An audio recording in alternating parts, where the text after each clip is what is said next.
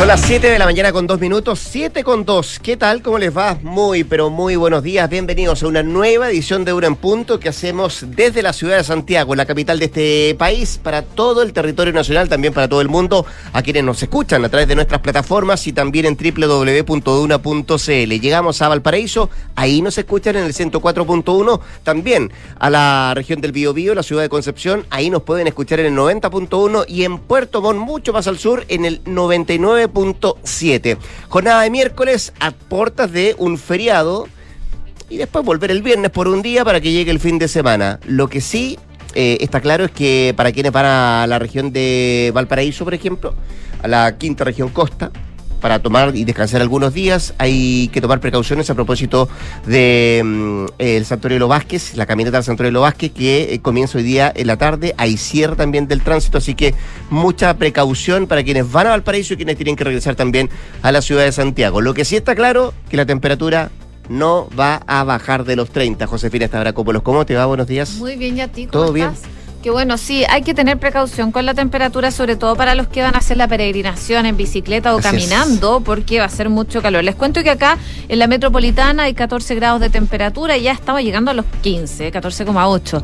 La máxima va a llegar hasta los 32 y no va a ceder de esa temperatura máxima durante los próximos días. Y les cuento en Viña del Mar y Valparaíso, a esta hora hay 12 grados, la máxima va a llegar hasta los 22 acompañado de nubosidad parcial, pero si revisamos al interior de Viña del Mar y Valparaíso las temperaturas van a subir bastante más, 35 eh, grados incluso en algunas zonas, eh, por ejemplo, en en San Felipe, en los Andes, eh, las temperaturas son bastante más altas, así que a tener precaución sobre todo los que van a hacer la peregrinación. En Concepción, 15 grados de temperatura máxima de 18, cielos principalmente cubiertos y donde cae agua, lluvia, es en Puerto Montt. 14 grados a esta hora, máxima de 18, incluso podrían tener tormentas eléctricas con viento de entre 40 y 60 kilómetros por hora. Oye, tenemos tantas cosas que revisar en este uno en punto que vamos a aprovechar cada segundo, cada minuto. Tenemos también la presencia hoy día de Nicolás Vergara y nuestros infiltrados. Vamos a estar con la Paula Catena, que estuvo minuto a minuto siguiendo las conversaciones, eh, los diálogos entre el oficialismo y la oposición para tratar de conseguir un acuerdo eh, de cara al proceso constituyente, al proceso constitucional. Trece horas entre 11 y 13 sacan la cuenta algunos reunidos a puerta cerrada, algunas recriminaciones, dime y direte, pero lo concreto es que terminó esto cerca de la medianoche sin acuerdo. Se retoman hoy día a las 2 de la tarde. ¿Qué se habló en pasillos? de cuáles son los nudos, nos viene a hablar Paula Catena a propósito de los acuerdos constitucionales. Y con Juan Paulo Iglesias vamos a tratar de poner sobre la mesa todos los efectos eh, que hay en la Argentina y las consecuencias que van a venir a propósito de la condena a la vicepresidenta Cristina Fernández de Kirchner a seis años de cárcel, seis años de prisión, que dicen muchos no los va a cumplir de alguna manera, eh, pero vienen muchas consecuencias políticas, sobre todo porque además se preocupó ella hablar ayer y decir que no va a ser candidata a nada el 2023. De eso y más hablamos con Juan Pablo Iglesias en la sección Nuestros Infiltrados sacando un punto. 7 con 5, 7 de la mañana con 5 minutos. Así estamos arrancando, así estamos partiendo y acá le presentamos nuestros titulares.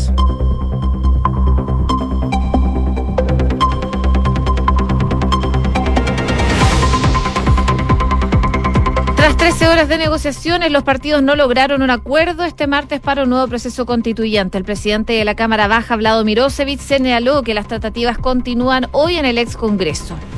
El ministro Giorgio Jackson dijo estar plenamente disponible ante una eventual acusación constitucional. El titular de Desarrollo Social defendió su decisión de pedir la renuncia a la Ceremi de su cartera de la región metropolitana, Patricia Hidalgo.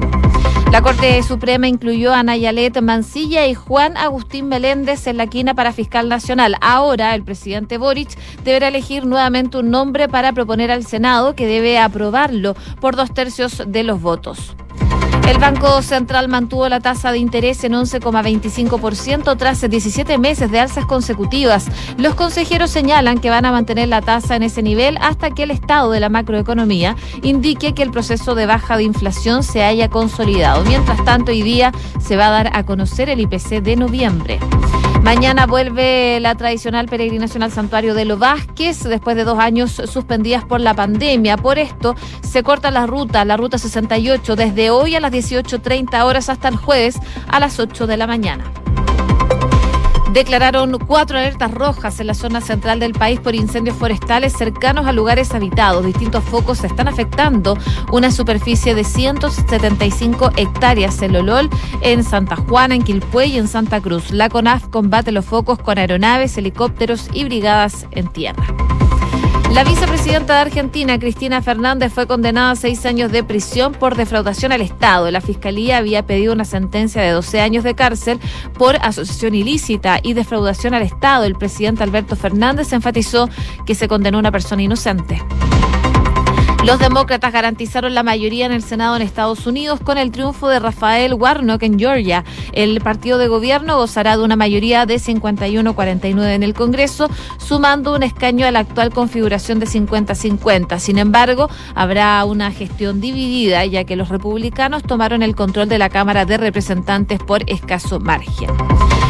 Y en el deportes, el viernes se retoman los partidos del Mundial de Qatar 2022 con el encuentro de cuartos de final. A las 12, Croacia se enfrenta a Brasil, mientras que a las 16, Argentina lo hace frente a Países Bajos. Ayer, España quedó fuera del, de los octavos.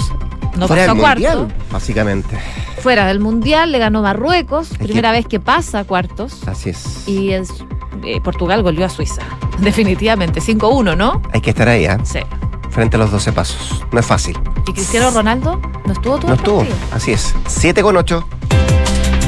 El que estuvo con nosotros ayer fue el eh, diputado y expresidente de la Cámara, de la Corporación de la Cámara de Diputados, Raúl Soto, el eh, mm, eh, diputado del PPD, que conversamos ayer respecto a lo que iba a ocurrir en torno a la mesa de acuerdos, de diálogos, de conversaciones para un proceso constituyente. Y él se mostraba muy optimista, decía, bueno, efectivamente hemos logrado avances y algunos nuditos que están por ahí que todavía no nos permiten eh, sellar un acuerdo. Eh, y era tanto su optimismo que decía, si esto no se consigue hoy día, seguro va a ser mañana, hablando de este miércoles. Eh, bueno, eh, no estaba tan lejos eh, Raúl Soto eh, respecto a su optimismo, pero pero eh, no termina bien la, el diálogo del día de ayer y todavía no se logra sellar un acuerdo. Todavía no sale humo blanco, podríamos decir, después de casi 13 horas de reunión entre los dirigentes del oficialismo y también de la oposición para conseguir eh, un camino, una vía a un proceso constituyente. 13 horas que estuvieron marcadas por eh, recriminaciones mutuas, acusaciones de intransigencia, también de diálogos de pasillo, citas a puerta cerrada entre, entre los bloques, entre los presidentes de y encuentros además cruzados entre los propios partidos, algunas reuniones que tuvieron también no solamente por un lado el oficialismo, por otro lado la oposición, sino que también se juntaron entre ellos para ver cómo se destrababa este tipo de conversaciones que se llevaron a cabo el día de ayer. Por ahora, la negociación de la proporción del órgano es por lejos el nudo más complejo de destrabar, ya que ambos bloques sienten que han cedido lo suficiente como para seguir dando concesiones a la contraparte. Y es que como la derecha propuso en respecto al órgano mixto, 50-50, el oficialismo inició un gallito para mover lo más posible esa proporción hasta llegar en el escenario más ideal a 80-20. Ahora, si uno pone sobre la mesa lo que quería, eh, lo que quería la oposición, 50-50, y lo que quiere el oficialismo, 80-20, claramente no se iba a conseguir un acuerdo porque la cifra es muy lejana, es muy amplia para tratar de conseguir ese, ese acuerdo. Bueno, y en ese debate, lo que se fue conversando el día de ayer, apareció una propuesta de amarillos eh, que planteó una proporción 55-45.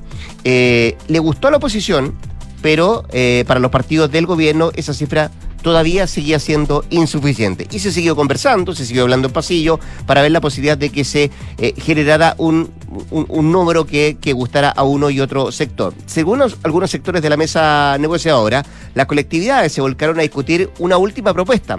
Y esta propuesta surgió del presidente de la democracia cristiana, eh, el diputado Alberto Undurraga, quien pidió la palabra y propuso 70 personas electas y 36 expertos designados, y también escaños reservados adicionales proporcionales a la votación que tengan los pueblos indígenas, por ejemplo, pero los problemas estuvieron en la alianza de gobierno. Los partidos oficialistas pidieron que la cifra quedara en 75-32.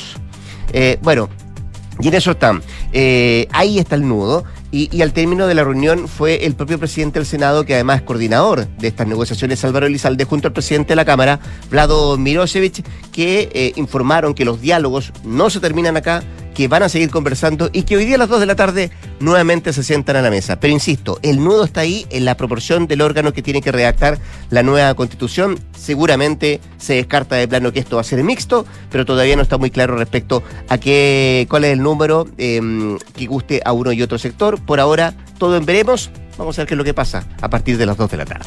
Hoy día también, más bien ayer, se estaba viendo qué iba a pasar con el Banco Central en paralelo, en lo económico. Eh, ahí sí que hubo acuerdo, ¿no? Sí, ahí sí que hubo acuerdo, ahí sí que eh, salió humo blanco de alguna forma o del que se esperaba, porque recordemos que más de un año estuvo el Central subiendo la tasa de política monetaria. Eh, pero finalmente ayer en la tarde se detuvo. El Consejo del ente emisor decidió, tal como anticipaba el mercado, mantener el tipo rector en 11,25% algo que no se veía desde junio del año pasado. Y en aquella reunión eh, con el hoy ministro de Hacienda, Mario Marcela, a la cabeza del Consejo, la entidad mantuvo la tasa en 0,5, momentos en que la inflación comenzaba a reapuntar en medio de las masivas inyecciones de recursos de los bolsillos de los chilenos a través de los retiros anticipados de fondos de pensiones y ayudas estatales. De ahí la inflación se disparó hasta superar los niveles del 14%, récord de los últimos 30 años, pero en lo más reciente, como consigna el banco en este comunicado, las presiones han comenzado a ceder con el IPC eh, en octubre habiéndose variado un 0,5% en el mes y un 12,8% en los últimos 12 meses. Ojo que hoy día el INE entrega el dato del IPC, así que vamos a ver cómo varía la inflación en el mes de noviembre. 7 con 13.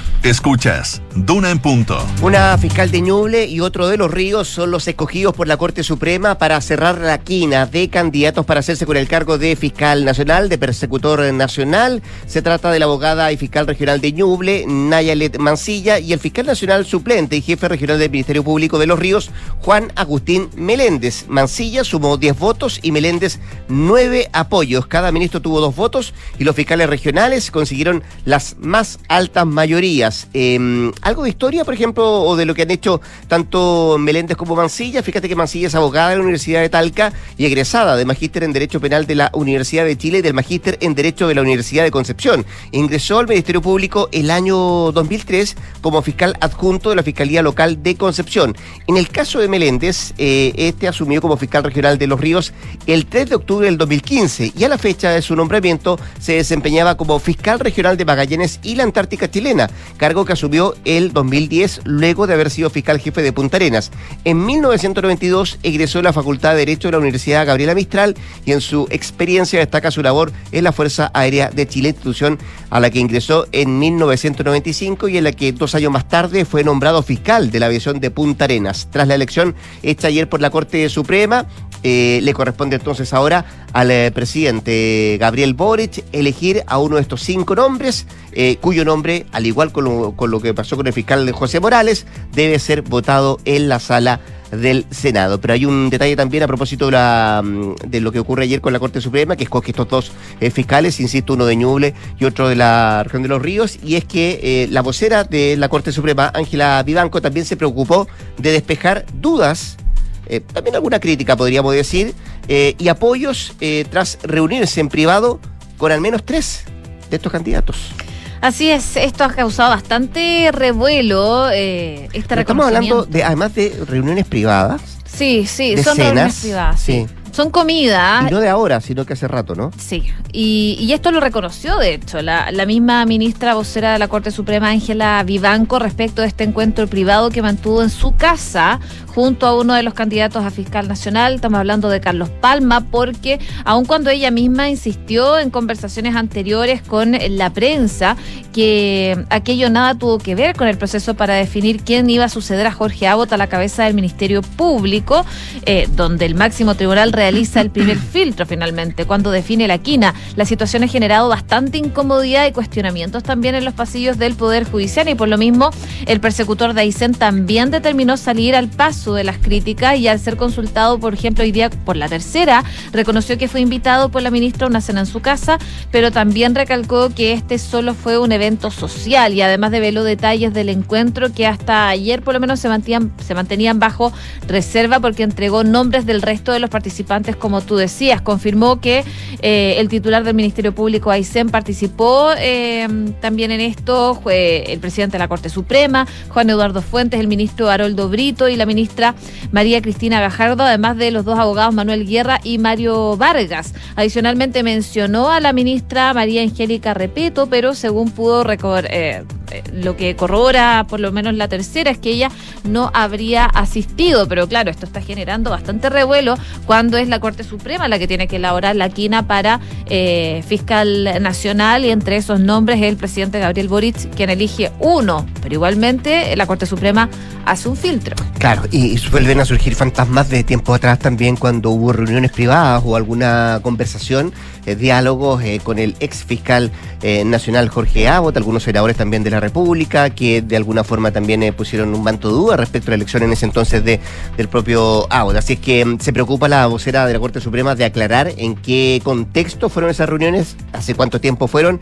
y hace una diferenciación respecto a quienes son elegidos como candidatos y que en algún momento tal vez fueron postulantes para hacerse con el cargo de fiscal nacional. Vamos a ver qué mm, decía ahora el presidente de la República y qué es lo que también determina el Senado cuando se vote el nombre del elegido para ser el nuevo persecutor nacional. 7 con 18. Estás en Duna en Punto. Lo vamos a ampliar en un rato más con nuestros infiltrados, el tema de la Argentina y las consecuencias que todavía están en pañales respecto al futuro político en ese país, sobre todo tras conocerse el fallo que condena seis años de cárcel a la actual vicepresidenta de ese país, Cristina Fernández. Una Cristina Fernández que ayer esperó el fallo, habló después del fallo casi 55 minutos, eh, hizo sus descargos, eh, pero lo más relevante de sus palabras es que dijo que no será candidata a nada el 2023. Mi nombre no va a estar en ninguna boleta, en ninguna papeleta, sorprendió diciendo la expresidenta. Esta condena no es una condena por las leyes administrativas o por el Código Penal. Esto es un Estado paralelo y una mafia judicial fueron parte de las palabras de Cristina Fernández, que se suman además a lo que expuso anoche el actual presidente Alberto Fernández, que cuestionó la condena y sostuvo que la ex mandataria nacional es víctima de una persecución absolutamente injusta. Hoy en Argentina ha sido condenada una persona inocente, partió diciendo el presidente Alberto Fernández que de esta manera se suma a las voces del oficialismo que salieron a las redes sociales a cuestionar el fallo del eh, tribunal. Con todo, para la vicepresidenta, la posibilidad de que vaya a la cárcel o sea inhabilitada es prácticamente nula, porque las instancias de apelaciones, primero el Tribunal de Casación y luego la Corte Suprema, pueden tomar varios años, puede durar varios años esto, recién entonces, y de confirmarse la condena, va a quedar afirme. Todo por ahora muy líquido respecto al futuro político. No solamente Cristina Fernández, a pesar de que dijo que no va a ir a la papeleta, pero uno nunca sabe qué es lo que puede ocurrir en el vecino país. 7 con 19. En Duna en Punto le tomamos el pulso a la economía. Indicadores económicos. La UEF el día de hoy 34.852 pesos. El dólar a la baja 879,20 pesos. Vamos a ver cómo abre el día de hoy tras las novedades de la tasa de política monetaria y también, por supuesto, lo que se vaya a conocer del IPC. El euro 927, el IPSA 5.239 puntos a la baja y el cobre también en números rojos 3,80 dólares la libra. Revisamos la prensa económica que se hace eco, por cierto, de lo resuelto ayer por el Instituto Pulso destaca Banco Central detiene alza de tasa tras 11 aumentos seguidos y la mantendría hasta consolidar baja de la inflación. También destaca Pulso que asienta detalle el efecto de impuestos saludables sobre los productos. Y el diario financiero que destaca Fin a las tasas, Banco Central mantiene tasa por primera vez en año y medio y el mercado ya piensa en la primera baja que algunos apuntan podría ser em, dentro del primer trimestre del próximo año. 7,20. Oye, a pesar de que es muy activa en redes sociales, Britney Spears volvió a desactivar su cuenta de Instagram. El fin de semana pasado, la estrella del pop despertó la preocupación de los fanáticos cuando publicó saludos muy sentidos para su hermana, Jamie Lynn Spears, y sus dos hijos de 17 y 16 años mientras celebraba su cumpleaños número 41. Desde que terminó su tutela en noviembre del año pasado, Britney ha hablado a menudo sobre la compleja relación que tiene con su familia, de quien está separada. Y los representantes de Britney aún no han comentado sobre su decisión de cerrar su cuenta de Instagram y tampoco cómo se encuentra ella. En todo caso, la cuenta de su esposo permanece activa. Pero ella no se sabe mucho. Así que vamos a ver qué pasa con la Britney. Se encerró, se guardó. Silencio por un rato, ¿no? A lo mejor está haciendo como un detox de redes sociales. Bueno, pero por ahora aprovechemos de escucharla con esta canción, ¿no? A la norteamericana. Con esta música nos vamos a la pausa. La José Stavrakopoulos, nuestra Britney, vuelve a las 8 de la mañana para actualizar las informaciones. Antes de la pausa y a propósito de la música, hasta el 8 de diciembre no te puedes perder Fauna Primavera. Puedes ver y escuchar a Metronomy, a Freaks Foxes y más en Movistar Arena. Compra tus entradas en puntoticket.com más info en faunaprimaverafest.cl. Y conecta la gestión de tu empresa con Sapiens CRP y tu área de gestión de personas con Senda, ambas soluciones de Defontana y su ecosistema de gestión empresarial. Integra todos los procesos de tu compañía en defontana.com. Invierte sin excusas con Ingebec Inmobiliaria. Ahora te ayudan a comprar un departamento en verde o con entrega inmediata, pagando el pie hasta en 48 cuotas sin intereses. Descubre este y más beneficios en ingebecinmobiliaria.cl. 7 de la mañana con 22 minutos. 7 con 22, nos vamos a una pequeña pausa comercial.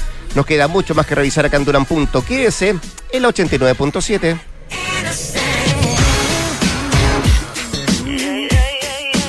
De Fontana presenta El cambio es hoy.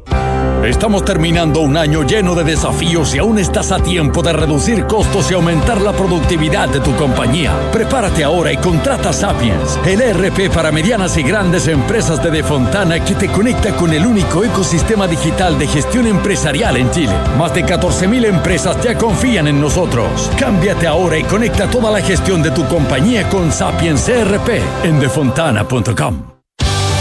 El mejor regalo de fin de año Vuelve el hipotecazo de Banco Estado.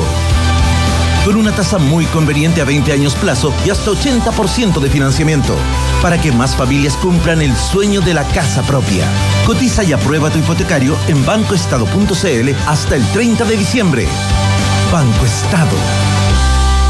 Otorgamiento sujeto a evaluación crediticia. Infórmese sobre la garantía estatal de los depósitos en su banco o en www.cmfchile.cl.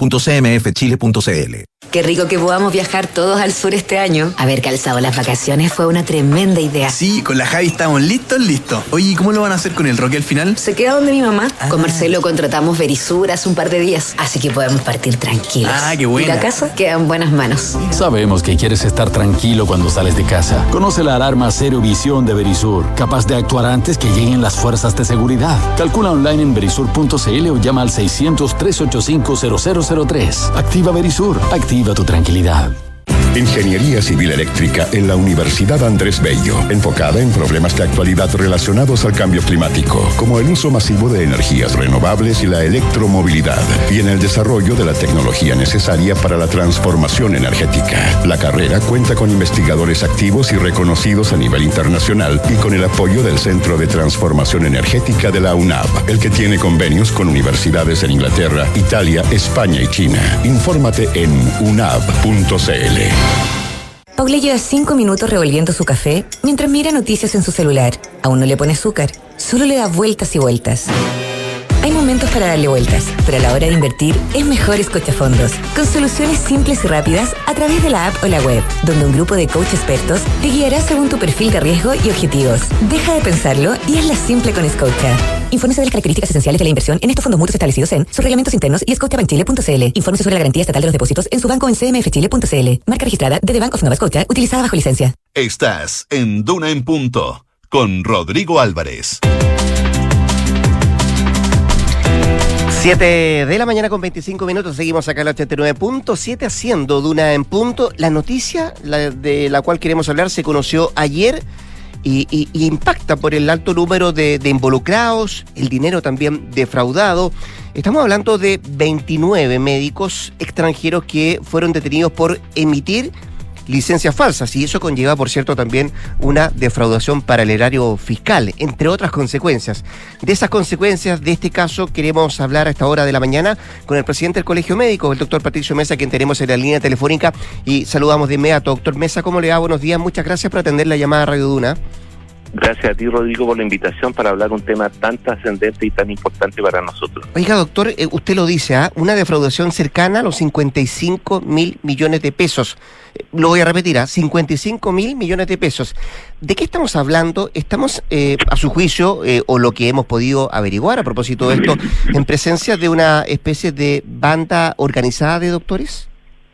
Así es, es una banda organizada y eso es lo que está informado a través de la prensa y que el monto de lo defraudado podría incluso ser mucho mayor, sobrepasar mm. los 100 mil millones de pesos, porque en términos prácticos equivale a la construcción de varios de varios consultorios, de varios CEFAM a lo largo del país. O sea, es una cantidad de dinero enorme que ha sido robada por la venta de licencias médicas falsas. Y eso es algo, obviamente, que, bueno, por un lado celebramos que la Fiscalía haya hecho esta investigación, la esté realizando y haya formalizado a las 29 personas involucradas, pero creemos que en eso, ese ejemplo hay que seguir siguiéndolo, hay que seguir investigando porque sabemos que hay otras bandas, otro grupo de personas que incluso promueven, como esta misma, promueven la venta de licencias médicas a través de redes sociales, mm. por lo tanto hay que seguir persiguiéndolo y obviamente aplicarle el mayor rigor de la ley y en eso el Colegio Médico es categórico. necesitamos y solicitamos que se le aplique el máximo rigor de la ley y que se sigan investigando y profundizando las investigaciones para identificar al mayor número de personas que estén hoy vendiendo licencias falsas. Eh, de la primera respuesta que me entrega usted, doctor Mesa, eh, es importante sacar dos cosas. Eh, estamos hablando de 29 doctores médicos extranjeros. No hay ningún chileno involucrado, ¿cierto? La información no es clara aún porque nosotros no tenemos el listado, pero son, según la prensa, son todos ellos extranjeros y con la colaboración de algunas personas eh, de Chile. Eh, Pero independientemente de eso, eso que no que quede absolutamente para claro para nosotros que para el colegio médico es totalmente indiferente que sean médicos chilenos o extranjeros o que se hayan formado en Chile o en el extranjero. Acá hay un ilícito, obviamente grave, con el cual se está defraudando el erario público y privado y perjudicando a todas las personas que legítimamente quieren tener un acceso digno y adecuado a la salud. Y porque se debían recursos públicos también a propósito de esta misma defraudación, ¿no? ¿Mm? No, y que por otro lado vemos que por un lado estas personas ganan tanto dinero, pero por otro lado también sabemos de muchas personas que están realmente enfermas y que requieren totalmente hacer este reposo, tienen que hacer largas filas para ir a justificar su reposo, se retrasan el pago de sus licencias.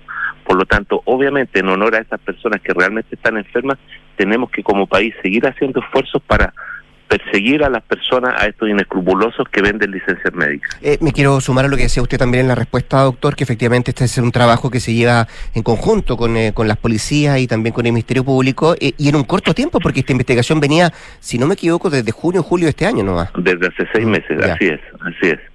Ahora, lo que pasa, y eso nos llamaba a nosotros la atención, que habiendo tanta evidencia a través de redes sociales, mm. en el Internet, una promoción, pero abierta, clara, así, con desparpajo de publicidad para vender licencias médicas, cuyos valores dependían del número de días que ellos extendían la licencia. O sea, esto es una buena señal y nos abre la esperanza que efectivamente podamos seguir persiguiéndolos, sancionándolos y evitar que defrauden, le roben dinero al fisco y a la ISAPE y a FONASA para que esos dineros puedan ser utilizados en otros fines que, realmente sean para mejorar la salud de todos y todos los que nos atendemos en nuestro país. Estamos conversando con el presidente del Colegio Médico, el doctor Patricio Mesa. Doctor Mesa, eh, vamos al origen de esto, cómo se genera este tipo de situaciones, por qué se generan este tipo de situaciones. Eh, ¿No existe un límite de entrega de licencia por parte de los médicos como primera pregunta que le quiero hacer? Y lo segundo, eh, ¿cómo califica usted el, el, control justamente que se lleva a cabo por las, por, las, por las licencias que entregadas por los médicos? ¿Estamos hablando de un control que es deficiente hoy por hoy? Yo creo que eso en eso hay consenso que tenemos que aumentar el presupuesto para la fiscalización de justamente las licencias médicas. Nosotros hemos discutido este tema, lo hemos conversado ampliamente al interior de nuestro colegio y creemos hay consenso entre nosotros que el solo número de licencias emitidas por un colega no es no basta como para hacer... O sea, ponerle un límite de, la entrega de licencia no basta, dice usted. Claro, porque para nosotros es igual de grave alguien que hace fraude con 50 licencias que hace alguien que hace fraude mm. una o dos o que hace fraude con 1.600 licencias como es la mayoría de los que están involucrados en este fraude. Mm.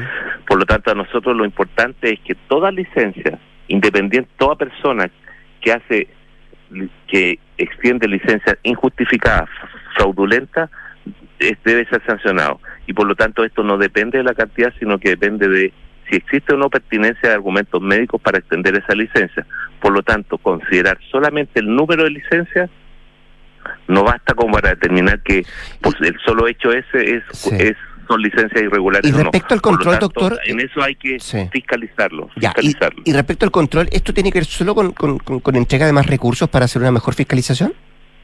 Entre otras cosas, sí, Ya. que hay que investigar cómo, cómo están funcionando el sistema de las licencias, la- el tema de la presencialidad. Obviamente la pandemia abrió espacios como para hacer mucha telemedicina Mm. y estas personas incluso ni siquiera tenían contacto presencial con las personas que compraban las licencias. Ahora, otro tema que a nosotros nos interesa de sobremanera es ver, y ya creo que el proyecto de ley que se está discutiendo en el Parlamento también está, va a analizar qué hacer con las personas que compran esas licencias. Porque Ah, por un porque- lado... Porque están en porque conocimiento un- que esto es fraudulento, ¿no? Mm. están en conocimiento que es fraudulento y por lo tanto hay que ver primero si se pueden sancionar de alguna forma y también que ellos puedan restituir los dineros que recibieron por estas licencias fraudulentas. Por lo tanto, Mm. eso también es muy importante determinar qué pasa con las personas que compran esas licencias que de alguna forma también promueven la Mm. existencia de estas redes eh, delictuales, delictivas que defraudan al fisco. Eh, y para el resto, doctor, para los honestos, para los que no participan de este tipo de ilícito, una persona común y corriente que además recibe una o, le entrega una licencia médica, ¿cuáles son los efectos o, o los perjuicios a propósito de este tipo de ilícito? O sea, lo que no puede suceder con esto es que las personas, primero los que emitimos legalmente y con todos los controles éticos de la profesión, licencias médicas, como parte del proceso de recuperación de la salud de muchos pacientes, ninguno de nosotros se vea cuestionado por el solo hecho de existir estas bandas que venden licencias médicas. Cada uno de nosotros tiene la obligación de extender licencias y también muchos pacientes que tienen dolencias que las justifican y que están esperando por meses una cirugía y que tienen por estar meses con una licencia médica, ellos no vean cuestionado su reposo, por lo tanto acá hay que ser, es muy delicado el punto de quiebre en esto, en el sentido de cómo sancionar y perseguir a estos a estos eh, de personas que cometen ilícitos, pero también resguardar el legítimo derecho a mantener reposo una persona que tenga una enfermedad que así lo justifique. Por lo tanto, por eso es fundamental potenciar las entidades fiscalizadoras para que podamos con mucha certeza separar a quienes hacen mal uso de la extensión de licencias médicas de quienes la hacemos, hacemos buen uso de ella. Eh, Déjeme aprovechar esta conversación, doctor Mesa. Conversamos con el doctor eh, Patricio Mesa, presidente del Colegio Médico, para llevarlo también a otros dos temas. Eh, quiero saber su opinión y, por cierto, la del Colegio Médico respecto al futuro de las ISAPRES, doctor, luego del fallo conocido por la Corte Suprema hace, poco, hace pocos días. Bueno, la gran preocupación que nosotros tenemos, que es un tema complejo, pero lo que sí sabemos que como país, incluyendo a todos los involucrados, debemos preocuparnos de qué va a suceder en distintos escenarios con los usuarios que hoy son de, de la ISAPRES, qué pasará con ellos en distintos escenarios, que cierren la ISAPRES, que continúen como seguros como seguros complementarios o distintos escenarios. Por lo tanto, nosotros creemos que cualquier cambio que se vaya a implementar tiene que ser con la gradualidad suficiente para que el sistema se adecue progresivamente y para que además los usuarios no se vean perjudicados, tanto los que están en la ISAPE como en el caso si hubiese una fuga masiva de pacientes de La ISAPE a la FONASA, también se sean vean perjudicados sobre todo en la oportunidad los pacientes que se atienden con el seguro de FONASA.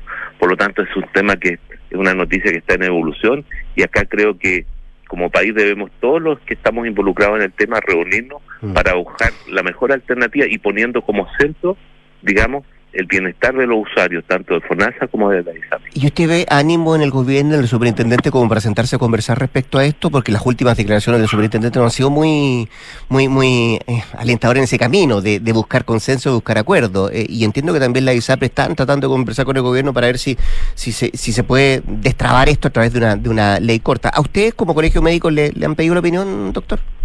Nos pide la opinión, claro, y obviamente hay un número, acá hay, por un lado hay que preocuparse de, lo- de los usuarios, pero también preocuparse qué va a suceder si, por ejemplo, hay un cierre masivo de ISAPRE con los prestadores privados y también públicos que dependen también de los aportes que hace la ISAPRE o de la cantidad de personas que se atienden en ese- aquellos centros, tanto desde el punto de vista institucional como desde el punto de vista de los trabajadores que laboran en centros privados que tienen convenios con la ISAPRE.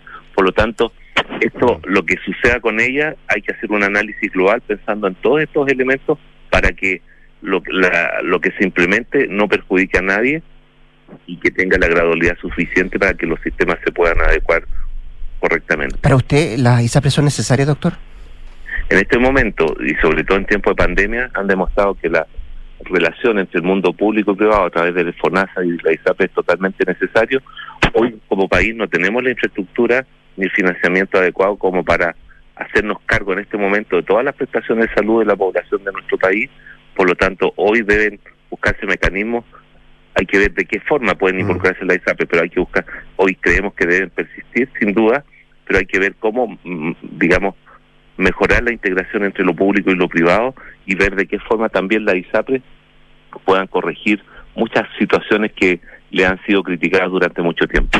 La última, em, ¿cómo van las conversaciones a propósito, doctor, del Colegio Médico con el gobierno para que puedan ser incluidos ustedes en el reajuste del sector público? Bueno, eso te quería contar, Rodrigo, que vinculado con el tema que conversamos de este gran robo de 100 mil millones de pesos a, través de licencias falsas y que sabemos que es la cantidad de dinero defraudado, creemos que el Estado tiene que hacer un esfuerzo importantísimo justamente para que dineros como estos que están siendo defraudados puedan dársele un mejor curso, como por ejemplo la, el reajuste justo que todos los profesionales, o sea, todos los funcionarios de la salud requieren para poder continuar su fielmente y lealmente trabajando con todo el enmero en el sector público esa plata también podría ser destinada, por ejemplo, a el reajuste adecuado. Nosotros como colegio médico hemos recibido de nuestros médicos y médicas que trabajan en todo el país, eh, tanto en instituciones como hospitales, en CEFAMO, en distintos espacios donde ejercen la profesión en el sector público, están muy dolidos justamente por no haber sido incorporado en forma igualitaria sigue, con el resto ¿Sigue pensando que esto es discriminatorio para el colegio médico, para los doctores? ¿Mm? Independientemente de la posición que pueda tener yo o no, o la defensa directiva nacional o cualquiera de nosotros, es el Consejo Nacional del Colegio Médico que cree eso, y eso es lo que nosotros vamos a plantear a las autoridades de salud, que el Colegio Médico no está de acuerdo, creemos que es discriminatorio y de, de alguna forma injusto. Hasta hace poco tiempo atrás, se le hacían grandes homenajes a todos los funcionarios de la salud, entre mm. ellos a las médicas y los médicos, y a todos los profesionales de la salud, porque según información que hemos recogido, el 40% también de los profesionales no médicos que trabajan en el sector salud se ven afectados o discriminados con un reajuste inferior al 12%, lo que en la práctica se traduce que en, en términos prácticos, no numéricos, pero en términos prácticos, es una disminución del salario de las personas que trabajan en el sector público. Y por lo tanto, mm. esto, todos hemos dicho, y el gobierno ha dicho, que quiere potenciar, digamos, la, potenciar el sector público de salud, quiere que los mejores profesionales se vayan a trabajar al sector público de salud. Y creemos que esta es una señal equívoca y totalmente contradictoria con ese objetivo. Esto desincentiva justamente que más gente se vaya a trabajar y más horas al sector público de salud. Muy bien, pues el doctor Patricio Mesa, presidente del Colegio Médico, conversando con Duna esta mañana. Gracias, doctor, que esté muy bien. ¿eh? Muchas gracias, Rodrigo. Muy buenos días. Adiós. 7 con 38, vamos a la pausa. En Impresiones Sura saben que tomar una decisión financiera es difícil. Es por esto que cuentan con un equipo de expertos quienes te van a asesorar junto a distintas soluciones de inversión para hacer crecer tu patrimonio de manera mucho más estratégica. Conoce más en inversiones.sura.cl. El poder de tus decisiones crea futuro. Y del 6 al 8 de diciembre no te pierdas Fauna Primavera. Puedes ver y escuchar a Metronomy, a Fleet Foxes y más en Movistar Arena. Compra tus entradas en puntoticket.com. Más info en faunaprimaverafest.cl. Pausa y el regreso acá en el estudio Nicolás Vergara y nuestros infiltrados Juan Pablo Iglesias, Paula Catena, que nos vienen a hablar del futuro político de Cristina Fernández y también de los nudos del acuerdo constitucional. En Ingebec Inmobiliaria te ayudamos a comprar un departamento en verde o con entrega inmediata, pagando el pie hasta en 48 cuotas y sin intereses. Evalúate y obtén una asesoría profesional para invertir con nuestros asesores y accede a esta u otras promociones. ¿Qué esperas? Invierte sin excusas y llega a la meta con un buen pie. Ingebec Inmobiliaria, tu inversión, nuestro compromiso. ¿Tus inversiones están creando el futuro que quieres? Sí, y no solo el mío, también el de mi familia. ¿Tu patrimonio está protegido? Sí, porque elijo asesorarme con expertos. El poder de tus decisiones crea futuro. Por eso en Inversiones Sura te asesoramos con soluciones personalizadas y con la mayor oferta de inversión del mercado. El poder de tus decisiones crea futuro. Sura. En la Universidad del Desarrollo, el futuro está más cerca. Contamos con la mejor tecnología en laboratorios y salas de clases para que experimentes nuevas formas de aprender. Podrás acceder a intercambios y doble grado en prestigiosas universidades extranjeras y mientras estudias te incorporarás tempranamente al mundo laboral. Universidad del Desarrollo, acreditada en nivel de excelencia por seis años en todas las áreas. Decide, desarrolla, impacta. Qué rico que podamos viajar todos al sur este año. Haber calzado las vacaciones fue una tremenda idea. Sí, con la Javi estamos listos, listos. Oye, ¿cómo lo van a hacer con el Roque al final? Se queda donde mi mamá. Con Marcelo contratamos Verisur hace un par de días, así que podemos partir tranquilos. Ah, qué buena. Y la casa queda en buenas manos. Sabemos que quieres estar tranquilo cuando sales de casa. Conoce la alarma Cero Visión de Verisur, capaz de actuar antes que lleguen las fuerzas de seguridad. Calcula online en verisur.cl o llama al 600-385-0003. Activa Verisur. Activa tu tranquilidad. Solicitud de digitalización completada. Actualizando en 3, 2, 1. En Scotia Empresas, somos el primer banco en digitalizar los contratos de pagos masivos para que puedas vivir una experiencia 100% digital con tu empresa. Descubre todo lo que necesitas en una sola plataforma, que está siempre en constante evolución para brindarte un servicio online, sin trámites, sin papeleo y sin ejecutivos. Scotia, impulsando posibilidades para ti y tu negocio. Infórmese sobre la garantía de los depósitos en su banco o en www.cmfchile.cl. Marca registrada en The Bank of Nova Scotia, utilizada bajo licencia. Enfrentar el cambio climático es tarea de todos. Duna, por un futuro más sostenible. El equipo de vehículos todoterreno eléctrico, el Acciona Sainz XE Team, pilotado por Laia Sanz y Carlos Sainz, ha terminado la temporada 2022 de Extreme E en el tercer puesto del campeonato de equipos tras la última fecha corrida en Uruguay. Con esta incursión, Acciona ha reforzado su compromiso en la lucha contra el cambio climático, avanzando en la paridad de género y con la urgencia de acelerar la transición hacia una economía baja en carbono. La organización de la Extreme E ya ha anunciado una tercera temporada que iniciará en marzo de 2023, la que nuevamente celebrará una fecha en Chile manteniendo sus tres objetivos principales generar conciencia sobre el calentamiento global, la promoción deportiva igualitaria y el impulso de la movilidad sostenible. Acciona, expertos en el desarrollo de infraestructuras sostenibles para recuperar el planeta. Escuchas Duna en punto. Duna 89.7.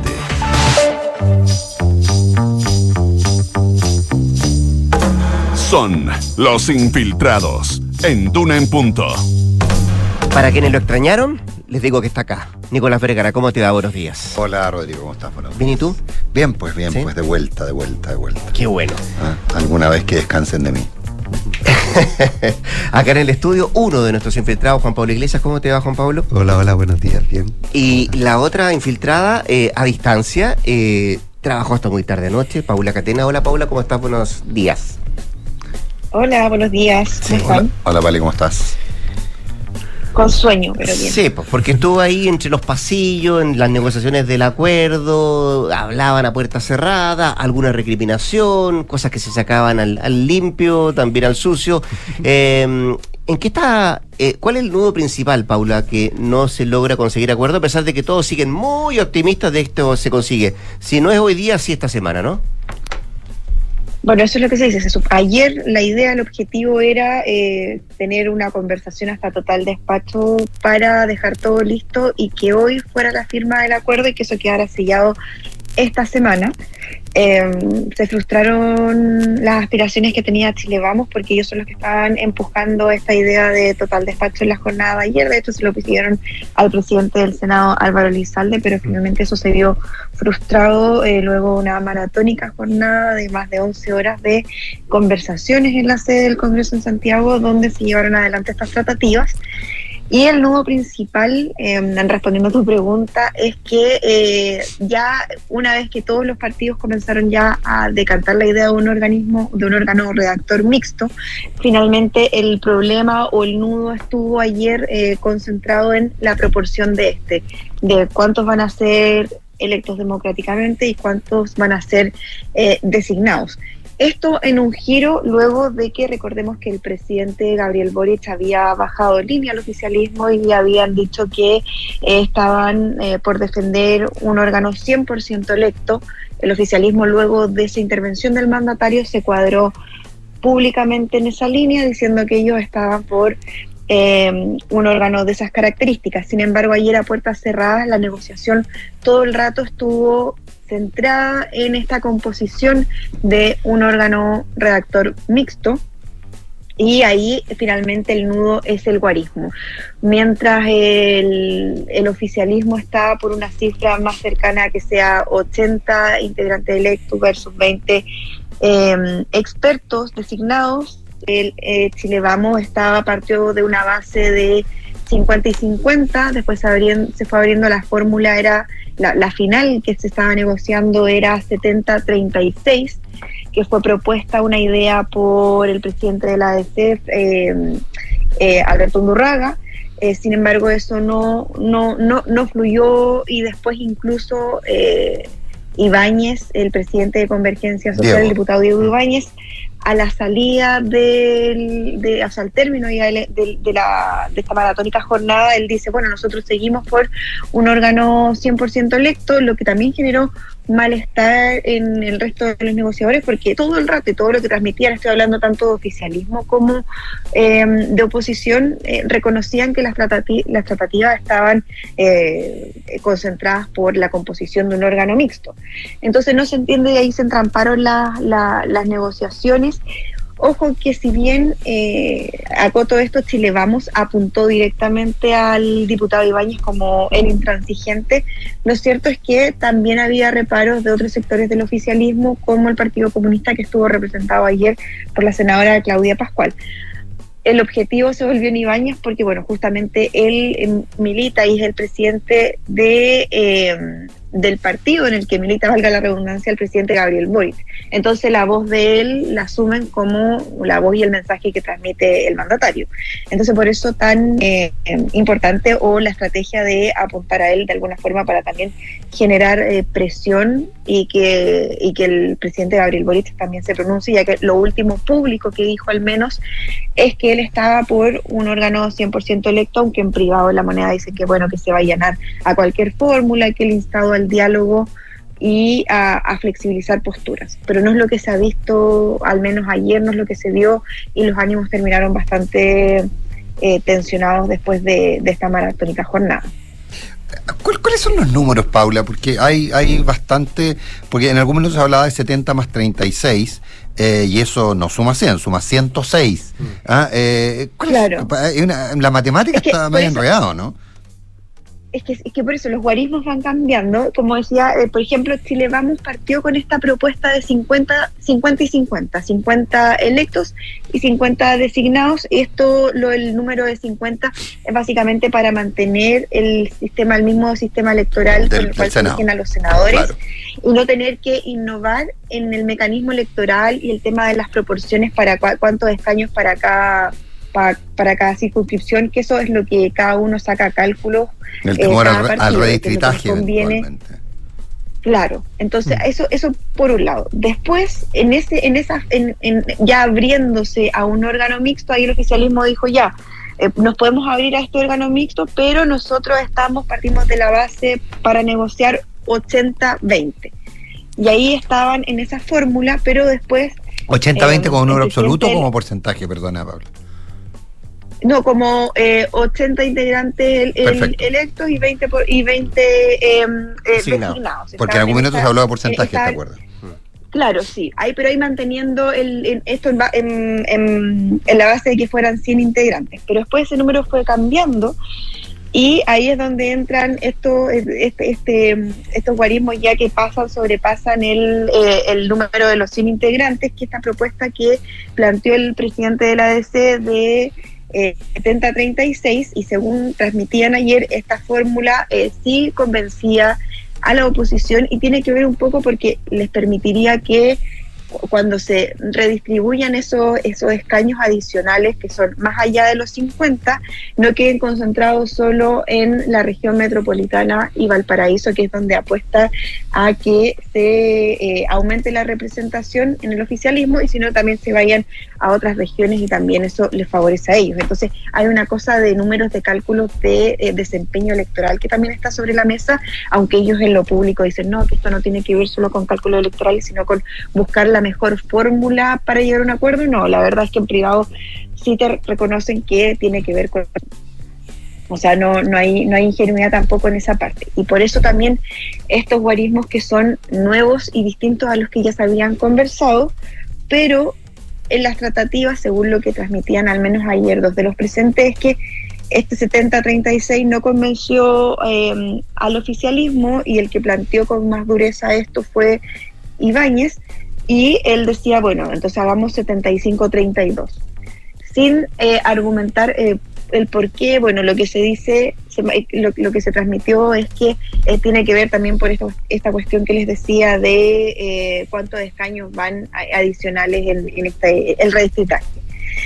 Entonces ahí están entrampados en el guarismo y ahora lo que, lo, lo que genera inquietud en algunos es que nuevamente están en posiciones más duras y estas declaraciones del diputado Ibáñez que ayer salió bastante molesto de la reunión, de hecho en un principio no quería hablar con la prensa y salió, salió raudo de, de la sede del ex Congreso para terminar hablando casi afuera de, de las instalaciones de la sede del Congreso en Santiago y entonces eso también igual generó inquietud y malestar en algunos sectores incluso del oficialismo e incomodidad por no saber finalmente a qué atenerse si Sí, finalmente por eso van a poder llegar a una fórmula mixta o no. Por eso entiendo que algunos querían de darse una pausa para que esto no fuera escalando y ya, paremos un poco y nos juntamos mañana en otro horario. Entiendo que eso es hoy día a las Claro, 2 de la tarde, hoy- ¿no? Mm. Hoy continúan a las 2 de la tarde y hay que ver qué pasa finalmente con esto de que de, de si van a poder decantar en un órgano mixto. Todo dice que sí. La apuesta era que hoy finalmente se selle el acuerdo. El presidente Boric dijo ayer unas declaraciones también que él quería que fuera esta semana. Eh, si no es hoy, dicen que será el viernes porque el jueves es feriado. Entonces apuestan a que la fecha sea el viernes a más tardar. Y lo que hay que mirar ahora, bueno, junto con lo que pasa hoy en las negociaciones, es ver qué pasa con aquellas voces que están diciendo que evaluarían firma del acuerdo en caso de, eh, de, que esto decante en una fórmula mixta. Ojo con las declaraciones, una entrevista que lleva hoy la tercera de Rocío La Torre, de Marco Velar, del presidente de Comunes, que él pone en duda justamente eh, que su partido concurra con la firma, lo que igual abriría un flanco al gobierno si no todas las fuerzas políticas están embarcadas en un, en un, en un nuevo pacto constitucional. Bien, pues vamos a estar muy pendientes entonces de lo que pase mm, en el transcurso de esta jornada. Gracias, Paula. Eh, ¿Vamos a la Argentina, Juan Pablo Iglesias? Vamos, Vamos, vamos. No voy a ser candidata a nada en el 2023. Eh, fue una de las frases de los 55 minutos que estuvo hablando ayer Cristina Fernández después de conocer el fallo que la condenó a seis años de prisión. Así es, la mejor defensa del ataque. la Es la Cristina lógica- Fernández lo tiene la eso lógica de en su Cristina ADN. Fernández y quedó clarísimo ayer con esa intervención de casi una hora después del fallo. Fue jornada doble porque tuvimos primero la lectura del fallo donde, recordemos, Cristina fue condenada a seis años de cárcel por eh, defraudación al Estado. No se acogió, como comentábamos ayer también, la, la otra acusación de asociación ilícita. Eh, Es, pidió eh, al tiro, apeló, apeló, apeló de inmediato el fiscal Luciani. ¿eh? Eh, por lo tanto, aquí el- el- el- el, em, eh, la condena era, era eh, fueron seis años, eh, eh, se habían pedido 12, o sea, fueron la mitad de lo que se había pedido. Eh, eh, se hablaba ayer de que podían ser entre 5 y 8, eh, finalmente fueron 6. y eh, el fallo, los argumentos del fallo se van a conocer recién en, en marzo, donde se espera que, que Cristina eh, apele. Eh, y empiece todo un proceso que va a ser largo, digamos. Cristina no va a ir inmediatamente ahora a, la- a la cárcel después de esta condena, eh, sino que queda un largo camino por delante que puede durar varios años, digamos. Por lo tanto, eh, no hay, no es, no es una cosa inminente, pero además de la condena a seis años se, se aplicó esta inhabilidad para ocupar cargos públicos, que fue, y aquí vuelvo a lo que comentabas tú de su intervención, la intervención de Cristina de casi una hora, fue finalmente la, la coronación de su, de su intervención donde ella ella apuntó que finalmente la, principal razón, según ella, y el principal objetivo era ese, la inhabilitación para, para cargos públicos, y después de eso salió diciendo que ella no iba a ser candidata el próximo año y que no iba a estar en ninguna, en ninguna boleta, en ninguna papeleta el próximo año, ni de candidata presidencial, ni de otro cargo al, Congreso, como se, se hablaba. Ahora, eh, eso es lo que hoy día dice, hay que ver lo que, lo que eventualmente pasa el próximo año. Siempre se ha planteado que, eh, si Cristina no es candidata a nada el, el, próximo año y, deja por todos los cargos públicos, eh, pierde todos los fueros, por lo tanto, a partir de ahí. O sea, o sea a ver, en, la, en la condición actual, junto con terminar su periodo, el fiscal Luciani o el, que está instruyendo puede pedir la prisión porque recordemos que, corresponde en el proceso de la prisión. Eh, y todavía no haber cumplido los 70 años, que es lo que la excluiría de ir a la cárcel físicamente. Claro. Pero igual podría caer en arresto domiciliario, en, en alguna de esas figuras. Exacto. Así que, eh, por lo tanto, eh, muy pocos eh, se creen eso plenamente en, Argentina, eh, la idea de que no vaya a ser candidata, hay que ver si finalmente se concreta. Está la idea del, operativo clamor, digamos, de que el pueblo salga a pedir que sea candidata y finalmente ella, ante el pedido del pueblo, decida serlo.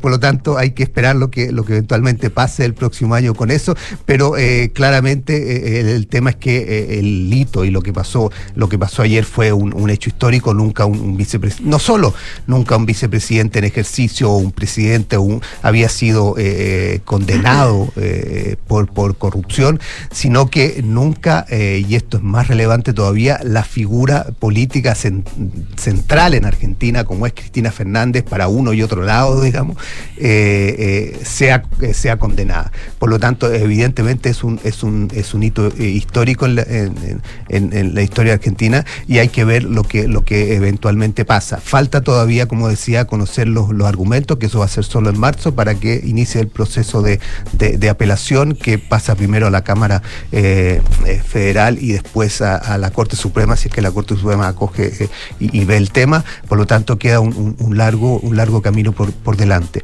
Pero el, proceso, digamos, y lo que, va a venir ahora generó evidentemente también revuelos internos en el, en el oficialismo. Hay que ver toda la discusión por la, por la presidencia por, la candidatura a la presidencia del próximo año, todo eso, en qué medida esto, esto remueve eso, digamos. Pero eh, sumando eso y volviendo a lo que, para cerrar con lo que tú decías y con la intervención de Cristina, eh, Cristina habló, como decías, casi una hora eh, y cuestionando la, la, decisión y fue más allá de lo que comentábamos ayer a, propósito del, partido judicial que ella hablaba antes, ahora fue directamente a, hablar de una mafia judicial y de un Estado paralelo, que es la que la está condenando eh, y esta ofensiva contra el, Poder Judicial, eh, una ofensiva que suma al Poder Judicial y una suerte de, complot y conspiración entre el Poder Judicial y el poder de los medios, digamos, eh, porque finalmente ella se dirigió muy directamente y sobre todo al final de su intervención al CEO de Clarín, digamos,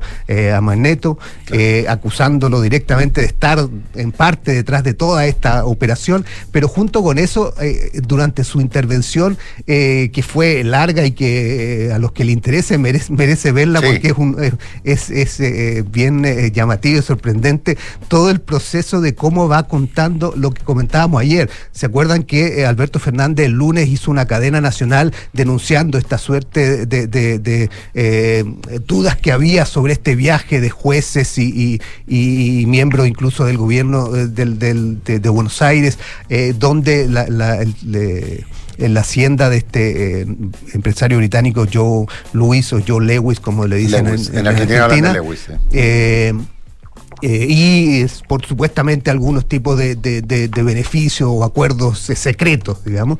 Cristina lo que hizo ayer fue detallar uno a uno casi todos estos contactos por eh, chat, eh, aparentemente de Telegram, que mantuvieron varios de los miembros de, o los que participaron en este viaje, eh, chat que fueron obtenidos en forma ilegal, que no se sabe cómo llegaron, no se sabe tampoco la veracidad, algunos cuestionan que sean ciertos, otros dicen que fueron editados, pero fue un, un, largo, larga intervención relatando estos, estas conversaciones que tuvieron esta, estas personas con hablando de este viaje, digamos, y sugiriendo esta suerte de, conspiración y complot eh, directamente contra, contra ella también, digamos. Eh, por lo tanto, eh, evidentemente el ambiente en Argentina, y como decíamos ayer, que se esperaba estuviera más, más tranquilo durante el Mundial, a, a la espera de cómo le vaya a Arge- a Argentina en Qatar, no ha sido así y ha sido bien intenso. Hay que ver si es que Argentina finalmente no llega a la final o no gana, cómo va a afectar eso, este ambiente revuelto en Argentina.